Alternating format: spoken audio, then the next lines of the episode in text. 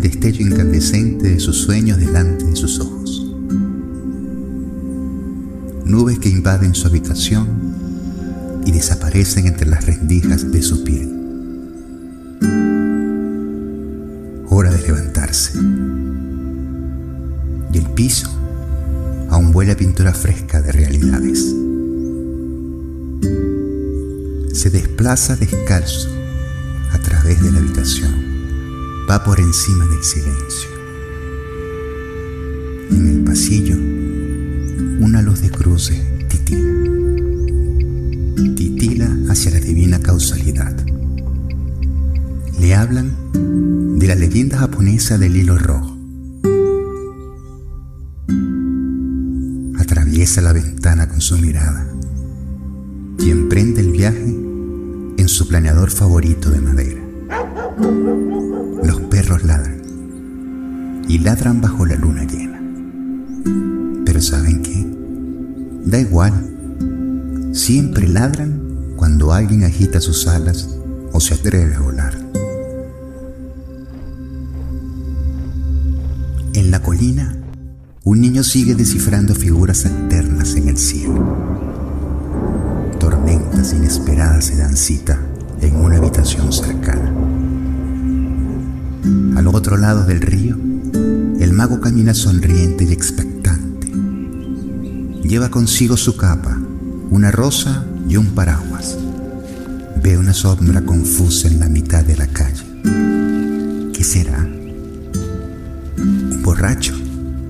Sí, es un borracho con resaca de ilusiones. Tiene sed de encuentros duraderos. Afuera siguen cayendo incógnitas, como si fueran gotas de agua. Riegan las coincidencias desapercibidas y los cobardes del corazón siguen caminando, lentos y distraídos en el desierto. El destino dibuja pistas en la escena del crimen, mientras el mago sigue contando sus cuentos, esos cuentos que solamente él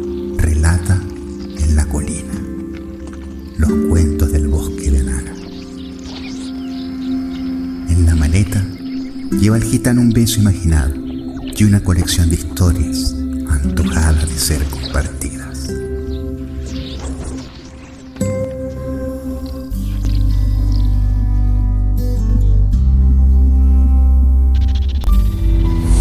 Al otro lado de la calle, en tan solo media hora, una cuadrilla de llenas, hambrientas y asesinas han cambiado la señalización del bar.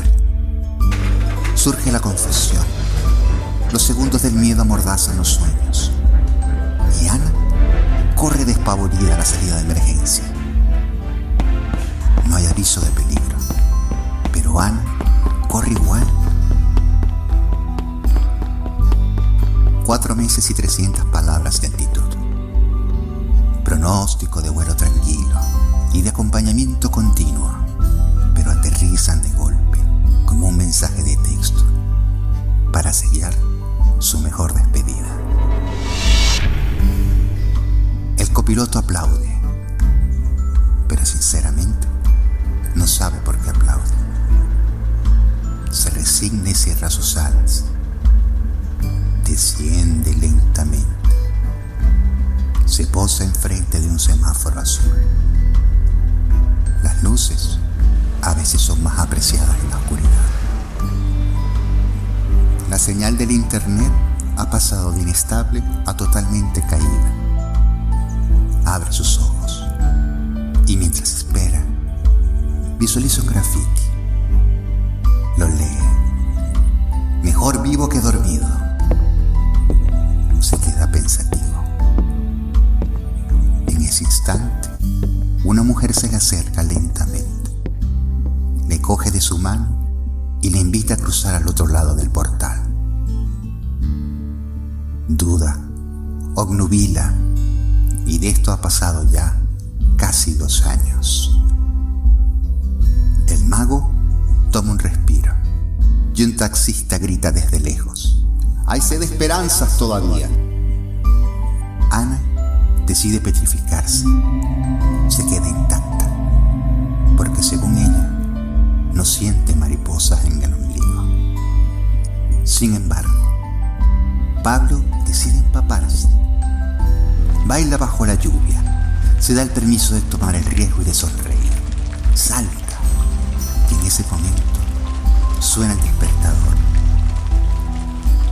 En su cara se deslizan los rayos del darse cuenta, haciéndole recordar que hay sueños que quieren ser soñados.